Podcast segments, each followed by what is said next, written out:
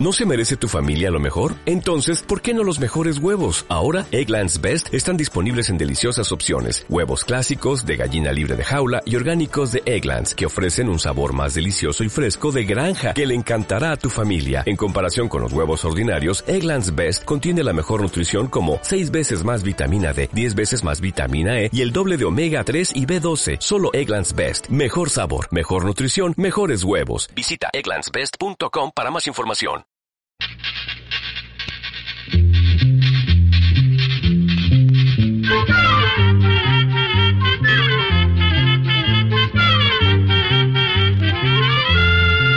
Llegó pa' todo,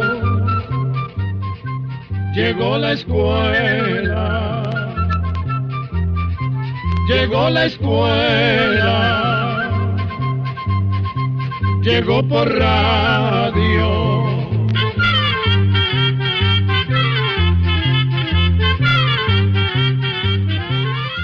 Hola, ¿cómo están? Nosotros felices y honrados de compartir con ustedes una nueva misión de nuestro programa.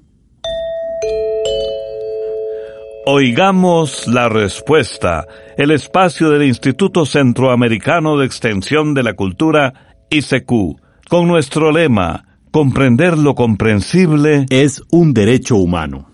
El programa de hoy está lleno de temas sumamente interesantes que hemos preparado con mucho cariño para ustedes. ¿Por qué las milpas parece que se están secando cuando cae mucha agua? Una persona nos pregunta qué puede hacer con la depresión emocional. A veces estoy triste y otras veces enojada. También les contaremos cuál es la patrona para todos los pueblos católicos de América.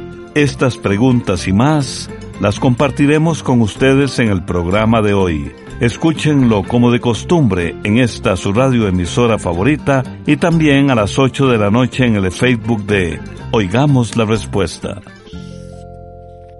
Vamos a la primera pregunta del día de hoy. Esta viene de El Salvador. Don Gregorio Villagrán de San Salvador nos pregunta, ¿por qué será que las milpas parece que se están secando cuando cae mucha agua? Escuchemos la respuesta. Vamos a decirle que, lamentablemente, tanto la falta de agua como el exceso de agua pueden afectar las plantas de maíz. Por esto los maizales sufren tanto cuando hay sequías como cuando llueve mucho y el agua se queda emposada en la parcela. Los daños producidos por el exceso de lluvia pueden afectar desde el momento de la siembra, sobre todo si además las temperaturas son altas, porque esto puede provocar la pudrición de las semillas. Después, el exceso de lluvia también puede provocar que las plantas se pongan amarillas, se marchiten y mueran. Los daños son mayores cuando las plantas están pequeñas y quedan totalmente cubiertas por el agua que cuando solo quedan cubiertas en parte. Además, cuanto más tiempo dure la inundación, mayores serán los daños que se produzcan en las plantas. La temperatura del suelo también tiene que ver con la rapidez con que se dañen. Las plantas pueden sobrevivir hasta cuatro días de inundación cuando las temperaturas son relativamente frías, pero sobrevivirán menos si las temperaturas son más altas que los 22 grados centígrados. Lo que sucede es que cuando el suelo se satura o se encharca durante varios días, las raíces empiezan a dañarse. Entonces las plantas no pueden absorber bien los nutrientes que necesitan, y estos daños ocurren más rápido cuando, además de las lluvias, también hace calor. Entre más tiempo permanezca inundado un terreno, mayor serán los daños que se van a producir en el maizal, porque el exceso de lluvia también favorece la aparición de algunas plagas. Además, puede provocar que el suelo pierda nitrógeno, que es un nutriente que las plantas necesitan para producir hojas y mantener su color verde. Aunque muchos de los problemas causados por el exceso de lluvia no pueden evitarse del todo, ya que estos problemas van a depender de la duración del temporal, sí pueden ser menores si al terreno se le hace un buen sistema de drenaje, para evitar que el agua se quede emposada. En nuestra sección musical, ¿qué les parece si viajamos a Costa Rica, concretamente a la provincia de Heredia, donde en cualquier fiesta popular no debe faltar nunca una cimarrona? Con la cimarrona, la domingueña, el can, música tradicional de Costa Rica.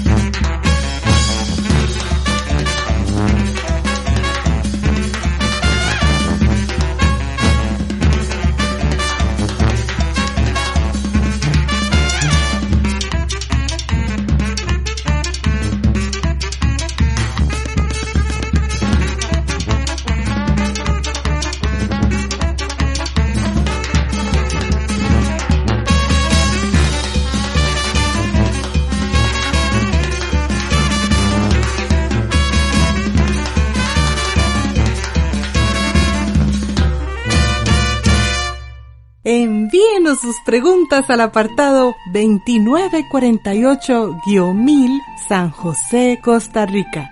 También nos puede contactar al correo electrónico isq.org o encuéntrenos en Facebook como Oigamos la Respuesta. Volvemos de la música. Una estimada oyente que nos escribe desde Nicaragua nos pregunta lo siguiente. Quiero saber ¿Qué se puede hacer para la depresión? Porque a veces estoy triste y quiero llorar. Otras veces estoy enojada y me siento cansada. Tengo 50 años. Oigamos la respuesta.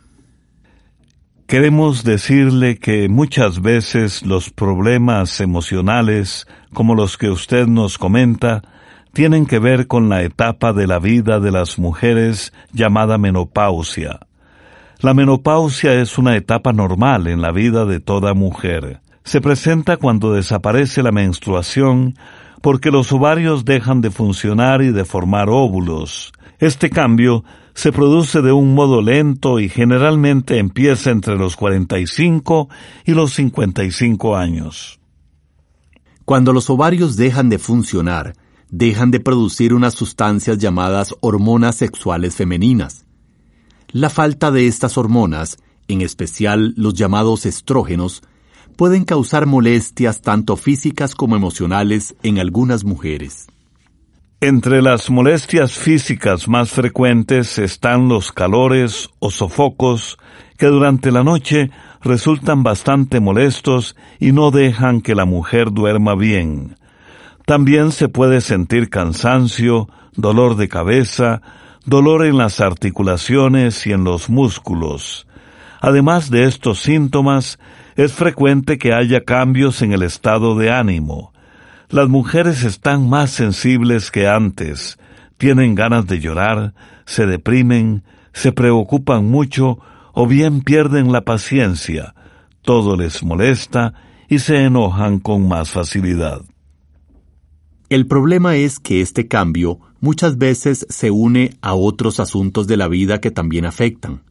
Por ejemplo, si se tienen hijos que ya son grandes se van de la casa porque se casan o van a trabajar a otro lugar, o bien porque aumentan un poco los problemas entre la pareja o con las personas que conviven con la señora, que no entienden los cambios que ella está teniendo.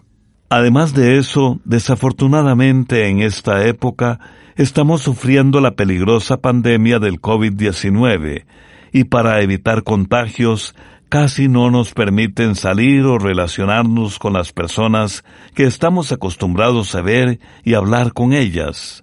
Este aislamiento también contribuye a que nos sintamos tristes y hasta deprimidos.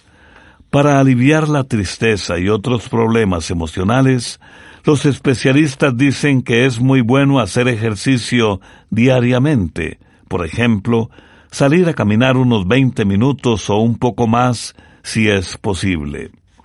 Además, conviene dedicarse a actividades que distraigan como aprender a pintar, a tocar un instrumento o a hacer alguna manualidad, escuchar música, leer, dedicar más tiempo al jardín o cuidar de algún animal. Pero si la tristeza o la angustia son muy grandes, debemos convencernos de que es necesario contar con el apoyo de algún consejero, un psicólogo o un sacerdote para que nos ayude a poder sacar todo lo que nos está haciendo sentir así. También es necesario ir al ginecólogo, que es el especialista en todo lo relacionado con la mujer. El médico, después de mandarle algunos exámenes, podría mandarle también algún tratamiento que alivie todas las molestias de la menopausia y de ese modo se sentirá mejor. Mientras va al ginecólogo, usted puede tomar té de tilo, o de flores de azar, o cogollos de naranja agria, manzanilla o menta, que ayudan a tranquilizar a las personas. La homeopatía es otro tratamiento natural que puede probar y que les ha dado resultado a muchas personas. Y para todas las personas que siguen pidiéndonos que transmitamos rancheras en nuestro programa, aquí está, desde México, Irma Serrano, con la canción Carta Poder. Si quieres que te quiera con todo mi querer, firma un papel en blanco como carta poder para poder decir a todos mis amigos que esos ojazos negros nomás pa' mí han de ser, nomás pa' mí han de ser.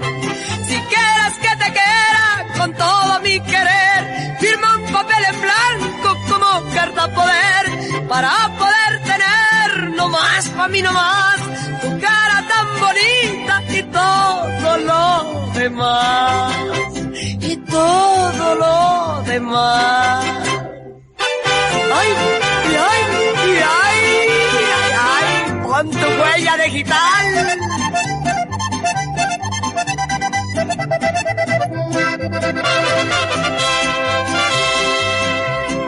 Quiero tus promesas así en forma verbal. Firma un papel en blanco, ya ves que soy formal.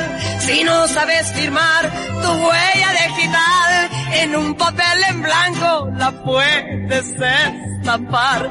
Anímate y verás. Si quieres que te quiera con todo mi querer, firma un papel en blanco como carta poder para poder tener no más a mí nomás tu todo lo demás y todo lo demás. Ay, ¡Ay! ¡Ay! También puede contactarnos a través de un mensaje de WhatsApp al teléfono código de área 506, número 8485-5453. El señor Francisco Castro Portugués nos envía un mensaje por medio de WhatsApp desde Monterredondo, en Acerrí, Costa Rica, para decirnos lo siguiente. Quisiera hacerles una pregunta. Tengo una vaca Jersey que tiene nueve meses y veintidós días de preñez y no ha tenido cría. ¿A qué se debe el retraso si algunas de sus compañeras ya tuvieron cría y se habían habilitado quince días después? La vaca no tiene calentura. Oigamos la respuesta. Vamos a decirle, don Francisco, que no podemos decirle la razón del atraso en el parto de su vaca, ya que esto puede tener diferentes causas. El tiempo de preñez de una vaca puede variar un poco, aunque no mucho, dependiendo de varias cosas. Puede variar dependiendo de la raza del animal, de si es una vaca cruzada, de si son gemelos, del tamaño del ternero, del sexo, de la alimentación, de la salud del animal y del clima. Por ejemplo, si un ternero es muy grande, generalmente nace antes. Pero si la madre es grande y el ternero es pequeño, el parto puede atrasarse unos 15 días. La duración de la preñez también puede variar dependiendo de si la vaca es primeriza o si ya ha tenido varios partos. Ahora bien, el hecho de que no haya tenido cría también puede deberse a que el toro no preñó en la fecha que usted piensa o que en realidad no la hubiera preñado. También puede ser que el feto se momificó, es decir, que murió durante los primeros días del embarazo, se secó y se encuentra muerto dentro del vientre de la vaca, aunque también puede ser que la vaca haya tenido un aborto. Como son tantas las posibles causas del retraso, la única manera de tratar de averiguar qué pasó sería examinando a la vaca. Así que es necesario que un veterinario la palpe o que lo haga alguna persona que sepa palparla.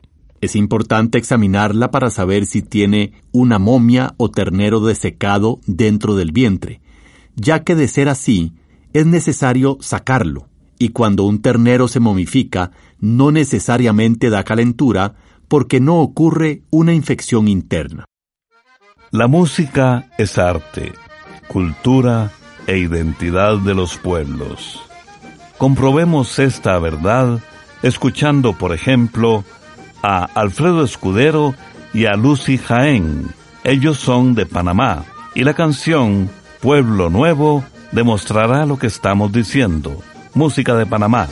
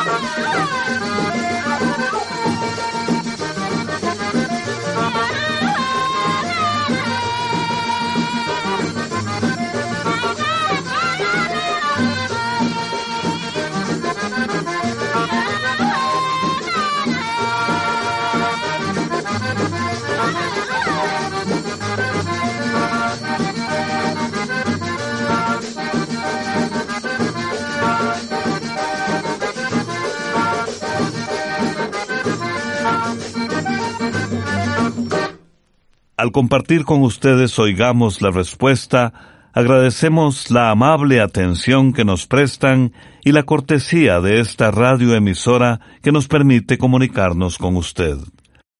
¿Cuál es la patrona para los pueblos católicos de América? Es la pregunta que nos hizo el señor William Vargas Solano a través de WhatsApp desde la ciudad de Cartago en Costa Rica. Oigamos la respuesta.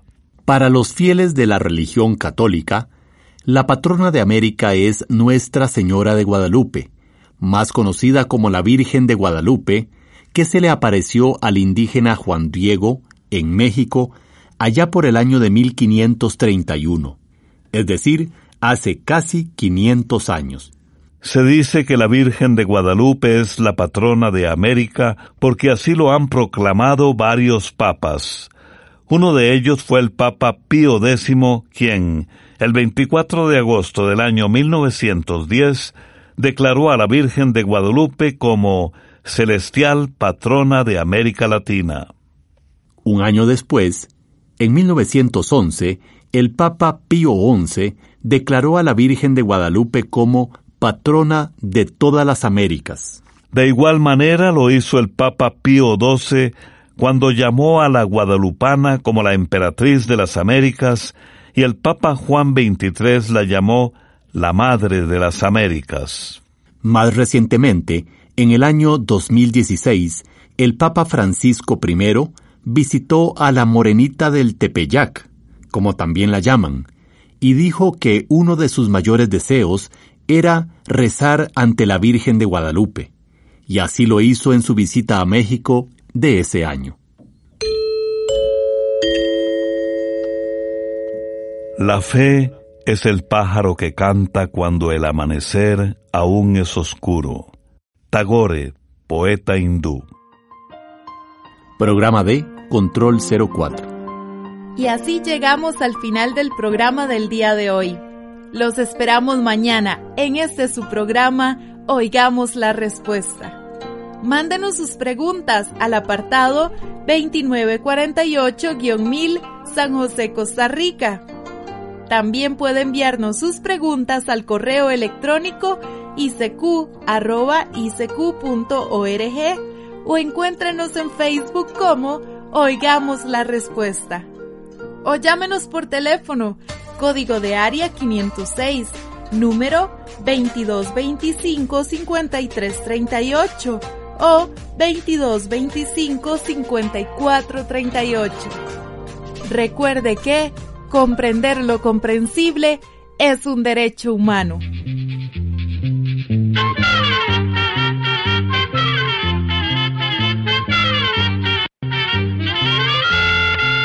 Llegó el momento de despedirnos la escuela, se va cantando